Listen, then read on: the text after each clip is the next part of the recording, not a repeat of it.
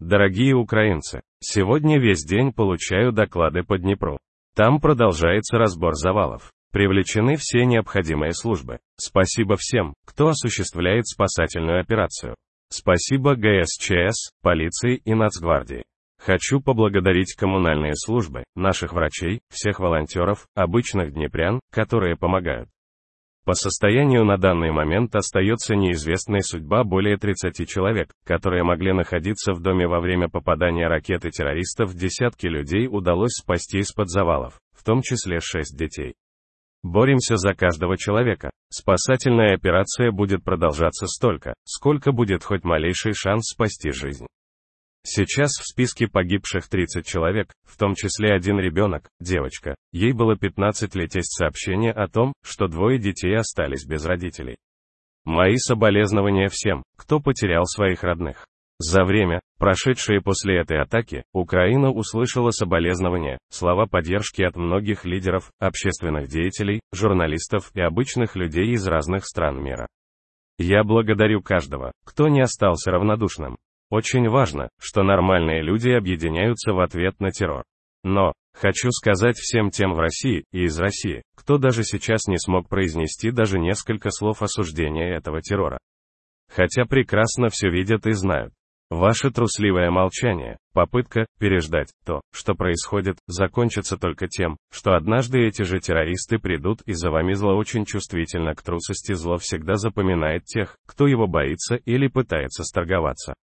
И когда оно придет за вами, некому будет вас защищать, считаю правильным, что сегодня есть решение о расширении наших санкций против граждан России и других лиц, которые помогают террору. Почти 200 это список тщательно подготовленный, и по каждой фамилии есть ответственная мотивация. Те, кто оправдывает террор. Те, кто смазывает российскую машину пропаганды.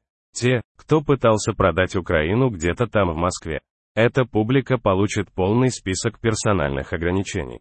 Мы сделаем все, чтобы санкции действовали в максимально возможном масштабе. В Европе, в мире ответственность за террор будет для всех, и для тех, кто убивает, и для тех, кто помогает убивать. Работа СНБО над санкционными списками продолжается, и скоро будут следующие решения.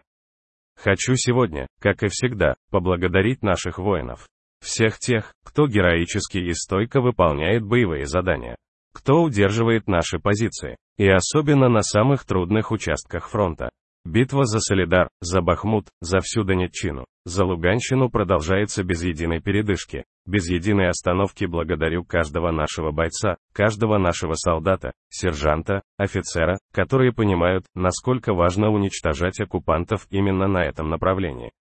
Россия сделала битву за города нашего Донбасса принципиальной для себя.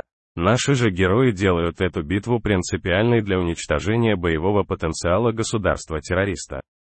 Каждый день украинской стойкости на Донбассе и каждый наш успех в обороне там – это жизненно важные достижения для защиты всего нашего государства, и еще одно сегодня оборвалась жизнь большого друга Украины, легенды, Вахтанга Кикабидзе.